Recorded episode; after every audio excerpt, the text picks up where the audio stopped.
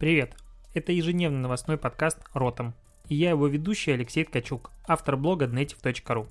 Каждый день я собираю главные новости из мира Digital и выбираю из них ключевое, чтобы это обсудить. Поехали!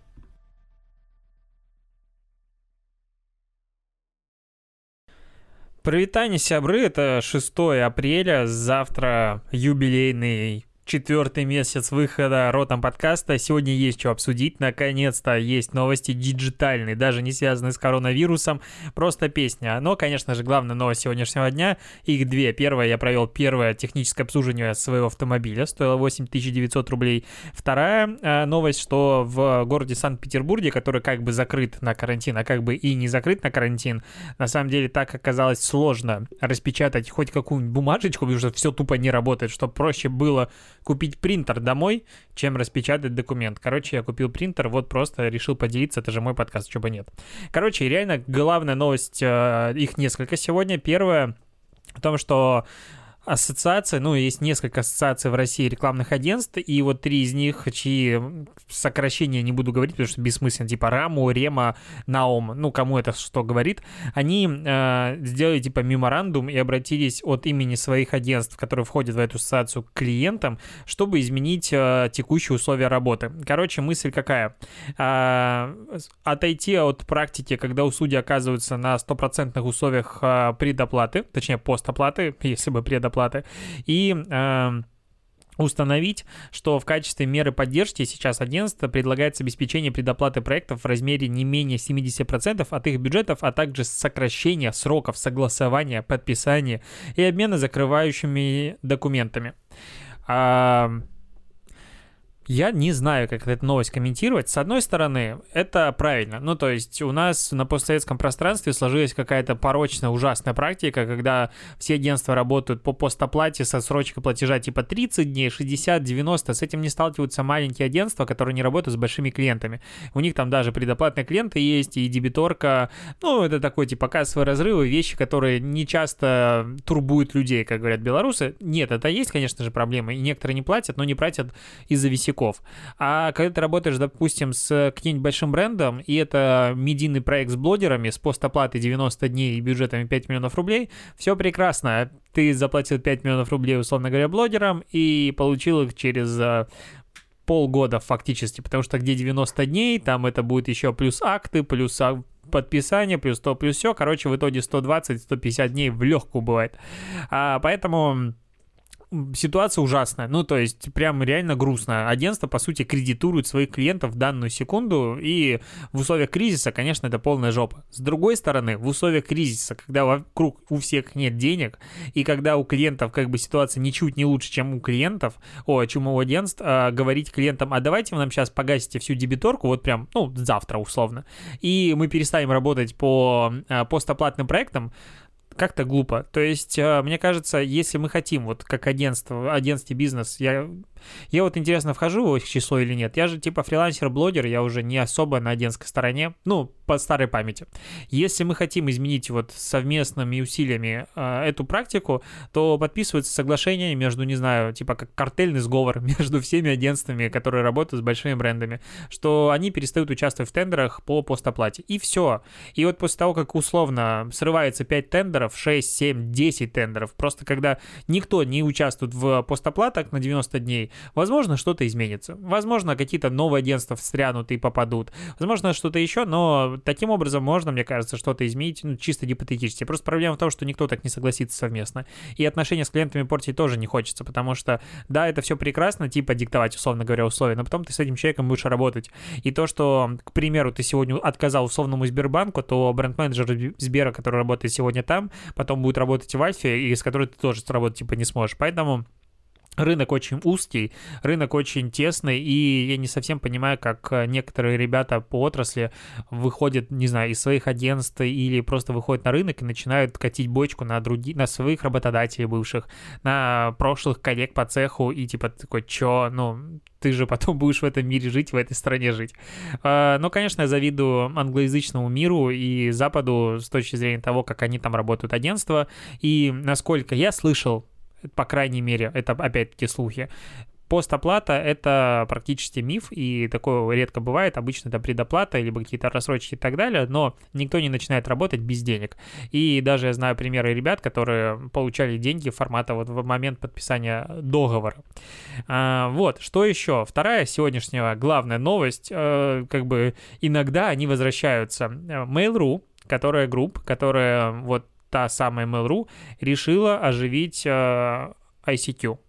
То есть, э, ну, я не знаю, ты застал времена, когда Аська была, это прям ух, это был, наверное, год 2004 десятый максимум. Ну, десятом уже она умирала, я вот помню, восьмой, девятый еще она была, и я ее юзал. Но, наверное, шестой, седьмой это было прям вообще восторг. Тогда Аська это было главное, что есть вообще в интернете. Я научился писать слепым набором и так далее просто за счет Асти и переписки. Я не понимаю, с я общался, но количество контактов в Асте было какие-то безумным. Потом все начали уходить в скайп, но Аська по-прежнему оставалась очень долгое время в коммуникации разных компаний и прочее. Это было топово. Все номера я помню. И, ну, в общем, было крутое время. Потом я купила Mail.ru. А, короче, сейчас у ICQ ежемесячная аудитория типа 418 тысяч человек, по-моему, по статистике. Что-то такое, сейчас я посмотрю точно. 439 тысяч, да. У там-там 295. Кто эти люди, непонятно. Для сравнения, у Telegram 22 миллиона, у WhatsApp 68. Ненавижу WhatsApp. Просто вот человек, который мне туда пишет, я его уже потенциально понимаю, что он не из моего круга общения. Ну, то есть мы начинаем общаться в WhatsApp, и такой... Вот мой стоматолог-хирург, прекрасный специалист, я надеюсь, все там отлично, кроме того, что мы с ним переписываемся в WhatsApp. Вот прям пятно в душу. Так вот, а у Вайбера 34 миллиона. Ну, понятно, 34 миллиона — это те же люди, которые в Одноклассниках сидят. а, так вот, ICQ перезапустили. И сейчас, если ты зайдешь в Ваську, ты увидишь а, практически идентичный внешний вид, интерфейс, как и в Telegram, все те же Telegram-каналы, все то же самое, стикеры. Короче, чуваки просто взяли и, на мой взгляд, скопировали все у Telegram.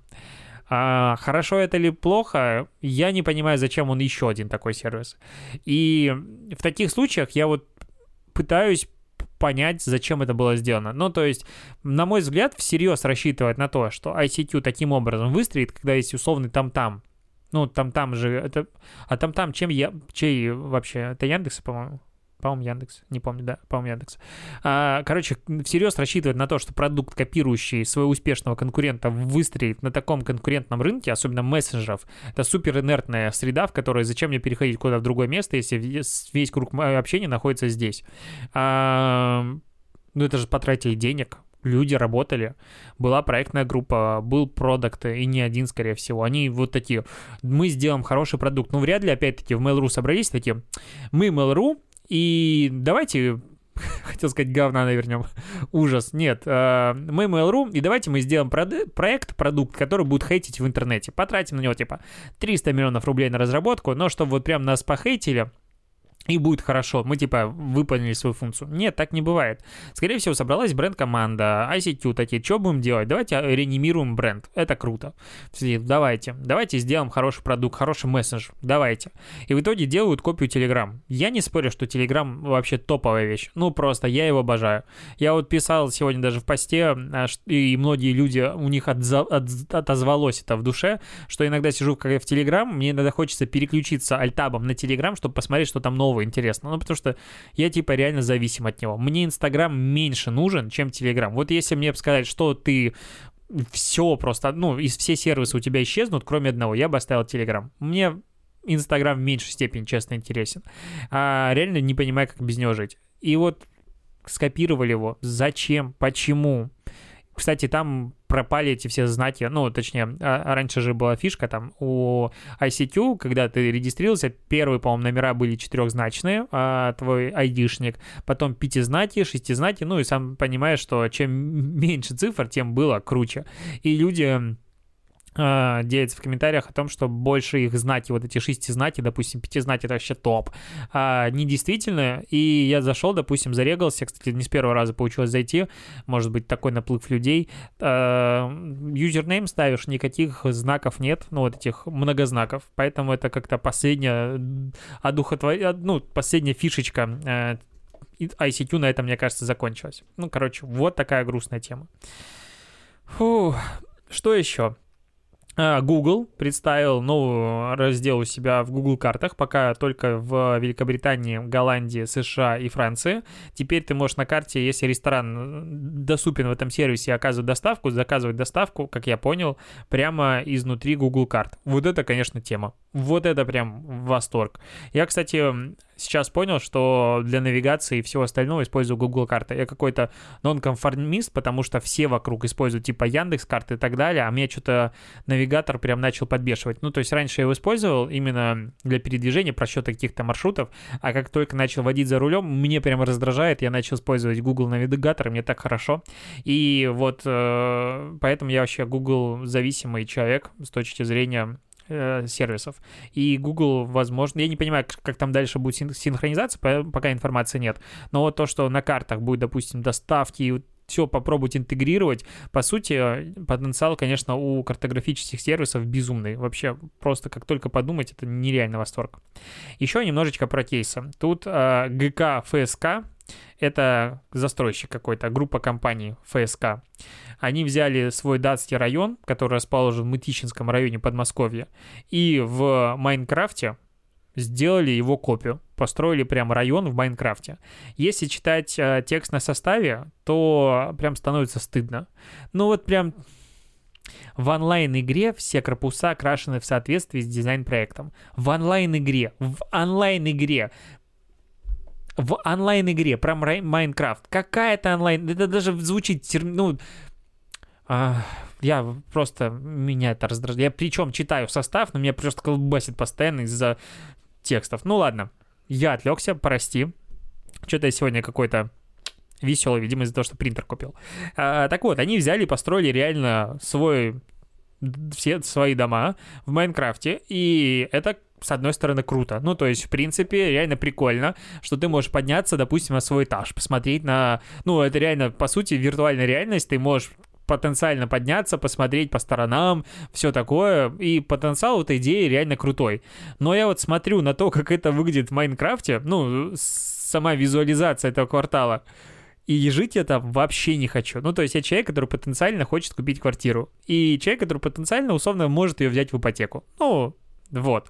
А, и я как целевая аудитория, ну, я сужу не как, типа, человек, который вот мне не нравится, я сужу как целевая аудитория, которая даже играет в Майнкрафт. У меня куплен Майнкрафт, я иногда в него захожу. Там, типа, я последний раз полгода назад заходил, но он у меня куплен. А, то есть на компе стоит. И я вот смотрю на это, и мне так грустно. Ну, то есть прям стремнота, стремнота. Возможно, в реальном мире все эти а, цвета монотонные ну, точнее, монохромные цвета и грани, все выглядит нормально и классно, но в реальности прям жуть жуткая. И при этом, насколько я знаю, в Майнкрафт это все-таки кастомизируемая штука, и можно было бы туда натянуть свои, допустим, а, текстуры, и не на стандартных текстурах построить этот район, а поднять свой кастомный сервер, допустим, все это там сделать, и у тебя будут кубики, короче, в нужных э, цветах, и будет смотреться все красиво, и вокруг, там, вокруг, типа, этот район стоит в сером поле, ну, то есть вокруг ни хрена нет. Очень грустно. Ну, то есть, на мой взгляд, потенциально интересная идея реально походить по своей квартире, ну, под, будучи, построить дом, поугарать. Ну, в теории понятно, что это будет три человека, но как пиар-повод. Но ты смотришь на эти скриншоты и прям стремнота вообще нереально. Но с другой стороны, интересно, скорее всего, это же кто-то, кто играет в Майнкрафт, получил заказ, и чувак такой, да, я играл в Майнкрафт 7 последних лет только для того, чтобы наконец-то получить деньги и построить там квартал. Короче, это было бы интересно. Еще тоже про кейс, а, а тоже на составе вышел, про... А, персонализированный контент, как продвигаться во время пандемии. Короче, какая-то длинная-длинная туфта вода, вода, вода, вода. А потом подходим к самому кейсу. В чем идея? Взяли трех блогеров, о... а, 3000 блогеров, вот, Короче, смысл в чем? Не так я прочитал этот кейс. Это платформа InSense. Э, я знаю этих ребят, я с ними общался в офлайне, в онлайне. Прекрасно все. Кроме того, что их основная философия, я с ней просто не согласен. Ну, типа вот, у нас разные мнения. Что они делают? Они продают блогеров изначально, то есть это биржа блогеров, которые дополнительно дальше позволяют пост блогеров пушить платным охватом. И как бы теоретически все хорошо. Ты берешь условного блогера, который сделал рекламу, э, и берешь ее, продвигаешь платно на аудиторию, и типа из-за этого будет все хорошо. Таким образом, очень сильно снижается стоимость охвата и все дела. Ну, конечно, потому что у блогера дорогой охват, а ты рекламу подмешиваешь дешевой. Все логично. Частота, кон... э, точнее, стоимость контакта снижается. Но э, опять-таки, вот с точки зрения той, того подхода маркетинга в социальных сетях, который сейчас я эксплуатирую в своем понимании того, что вообще делать, ну, то есть есть же разные подходы условно теории. И вот, на мой взгляд, если ты работаешь с охватами лояльными, теплыми, ты делаешь один пост. Если ты работаешь с охватами холодными, ты делаешь другой пост. Все логично. Когда мы говорим про блогера. И вот когда блогер делает для своих подписчиков рекламу, он указывает, что это реклама где-то там хэштегом.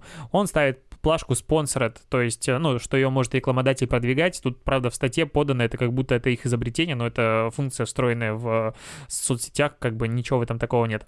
И когда ты этот берешь пост и продвигаешь его в таргет, то никакого смысла в этом, получается, нет. Ну, то есть бренд мог бы делать то же самое, и, возможно, даже получил бы себе больше подписчиков, всего такого, с точки зрения эффективности, опять-таки, это гипотеза, возможно, ребята правы, а я нет, было бы намного лучше. Почему? Потому что пост направлен не на ту аудиторию, а ты продвигаешь в большей степени блогера, чем себя, а холодный охват, с ним надо работать по-другому, и в чем прикол, мне непонятен. Тут написано, что все круто, они протестировали 200 креативов, потратили 4000 долларов на стоимость производства, охватили органикой 24 тысячи пользователей, ну то есть охваты были минимальные, а CPC 43 цента, CPM 15 э, долларов, 12-кратный возврат инвестиций в рекламу. Тут там был ретаргетинг и так далее. И стоимость контакта снизилась по сравнению с предыдущими рекламными кампаниями в 3,5 раза непонятно, какие были рекламные кампании. Ну, то есть я понимаю, что здесь в кейсе нельзя написать их цифр. И если бы я, допустим, писал этот кейс, скорее всего, написал бы точно так же. Тут и так достаточно много информации. Но ты читаешь, и этот же кейс написан, если для маркетологов у тебя появляется миллиард вопросов. Поэтому я ненавижу писать кейсы для маркетологов. Потому что, что бы ты ни написала, а вот как вы отслеживали? Короче, начинается лютая дичь, и у нас очень токсичное сообщество, что тут говорить. Вот. И а в данном случае я вот смотрю и вижу огромное количество вопросов, во-первых, к сравнению с прошлой рекламной кампанией. С другой стороны, а если бы мы не брали блогеров, пропустили бы это вот звено, сделали бы просто такие же посты и запустили бы без блогеров, было бы лучше или нет? На мой взгляд, промить посты блогеров не сильно интересно, кроме случая, когда это селеба. Вот если узнаваемость этой морды лица в твоем сегменте целевой аудитории, ну, типа, большая, хотя бы там 50%, то тогда можно, потому что ты за счет того, что эта селеба пользуется твоим продуктом, получаешь себе, ну, как бы позиционирование дополнительно за счет этой мордашки. Условно Бузову, если ты берешь, понятное дело, почему ее пост можно продвигать. Но если ты берешь какого-нибудь нонейма, у которого там понты подписчиков и там полторы тысячи лайков, ну это мало. У меня вот на последнем посте стрёмном 3000 лайков, если мы оценим именно в лайках все, что я могу сравнить так визуально, то продвигать за счет него никакого смысла нет. Если бы было такое же лицо, такая же фотография, но просто от бренда, возможно, эффективность была бы больше. Вот к чему такой долгий, прям долго, нудный затирач, но не все же про смешнявочки, хахавочки говорить в крутом подкасте, это же все-таки про digital. И, кстати, я вот думаю, э, что, наверное, сегодня про коронавирус вообще ничего говорить не буду. А вот так, потому что могу. И завершим подкаст э, новостями про Skype, который посмотрел на Zoom и такой, дашь списать? ну, точно-точно не списывай. И, короче, э, Skype запустил практически одинаковую штуку с э, Zoom, теперь ты можешь э, использовать Skype, не устанавливая. То есть ты можешь создать, э, ну и в принципе раньше можно было уже дав- давно создать э, митинг, дать ссылку, и ты к нему подключаешься. Но сейчас это можно делать в браузере, причем запись сохраняется автоматически, доступна 30 дней и все такое, и в участии могут в разговоре принимать до 50 человек. Короче, Skype развивается, а я вот не совсем понимаю, кстати, его хейта. Я скайпом пользуюсь, ну, прям давно. Типа, вот когда он появился, только появился, его им начали использовать, я сразу был на нем. Вот прям я их, можно сказать, амбассадор. То есть Skype это одна из тех программ, которые на компьютере должны быть, потому что как-то у тебя скайпа нет, ну, в смысле. А, и вот вокруг скайпа ходит безумный такой негатив. Типа вот Zoom это вау, Slack это вау, Discord, ну, типа теоретически может быть. А Skype прям фу говно, глючная скотина. Я помню времена, когда Skype глючил неимоверно это было настолько давно, что я уже про эти времена забыл. Skype последние года три, наверное, ну, может, там плюс-минус, точных дат не скажу. Прекрасный софт, который хорошо работает, в нем никаких проблем нет. Вот помнишь, там раньше надо было микрофон, что-то он не подтягивал, или камера, или что-то еще, он работает идеально. Вот у меня Windows ноутбук, который стоит типа 100 тысяч рублей, когда я его покупал новым полтора года назад, а в нем стоит Skype, Винда работает прекрасно, зависла один раз за полтора года недавно, но я прям чуть не разбил в тот момент, потому что меня что-то выбесило. А Skype работает прекрасно, все работает прекрасно. Чё хейтят? Ну, это такое ощущение, что надо вот срать, потому что все остальные срут. И типа, если ты выйдешь и скажешь, а Skype не говно, все-таки ты чё, может, еще и Huawei пользуешься, да? Ну, вот эта вся тема. Короче, на мой взгляд, это прекрасный а, файлообменник, который можно по-прежнему и нужно использовать, и я не, реально не понимаю всего того, негатива, потому что я в нем в три клика просто нахожу все задачи, которые мне нужны, расшариваю экран и все такое, а в зуме, допустим, я, ну, видимо, не разбираюсь, мне там сложнее, реально кнопок больше, интерфейс меня бесит больше. То есть Skype, я помню, в какое-то время много рекламы появилось, он реально подтормаживал. Сейчас работает прекрасно, и поэтому, если вы вдруг с него ушли, а, потому что, типа, он был стрёмным, то есть по, приглашаю вернуться, он хороший. И большая часть консультаций, практически все, провожу в скайпе, и никогда проблем особых не было. У меня был когда-то интернет глючил, но вообще никаких проблем в скайпе нет, все работает прекрасно, и это прям хорошо. В Телеграме глюки бывают в звонках, в мессенджере бывают дикие глюки в звонках, в скайпе практически всегда стабильно, поэтому, ну, я рекомендую, вот моя такая личная рекомендация. А, на этом я буду заканчивать, просто скажу последние слова. А, у меня есть Patreon, и что я про него говорю, потому что я тут вчера да, получается, вчера сделал все-таки подборку телеграм-каналов, по-моему, про нее рассказывал. И в итоге оказалось, что все-таки платный контент надо делать, потому что сегодня уже у меня 67 патреонов, патронов на Патреоне, патронов на Патреоне. И если не все останутся, то в конце месяца я заработаю 214 долларов на секундочку с текущим курсом. А это уже не хухры-мухры, это уже мяти на корм нормально так накапало. Поэтому надо делать контент, и, видимо, я все-таки начну делать закрытую часть блога, поэтому Просто тебя об этом предупреждаю. А, последние новости. Короче, в среду практически гарантированно не будет прямого эфира, потому что я буду в месте, где нет интернета. А там такой вид, просто вообще восторг. Я грущу невероятно, потому что я бы так кайфовал, снимая себя в прямом эфире утреннем. Но завтра он будет, то есть 7 э, числа, поэтому подключайся, все в силе. А, и услышимся, короче. Давай, пока.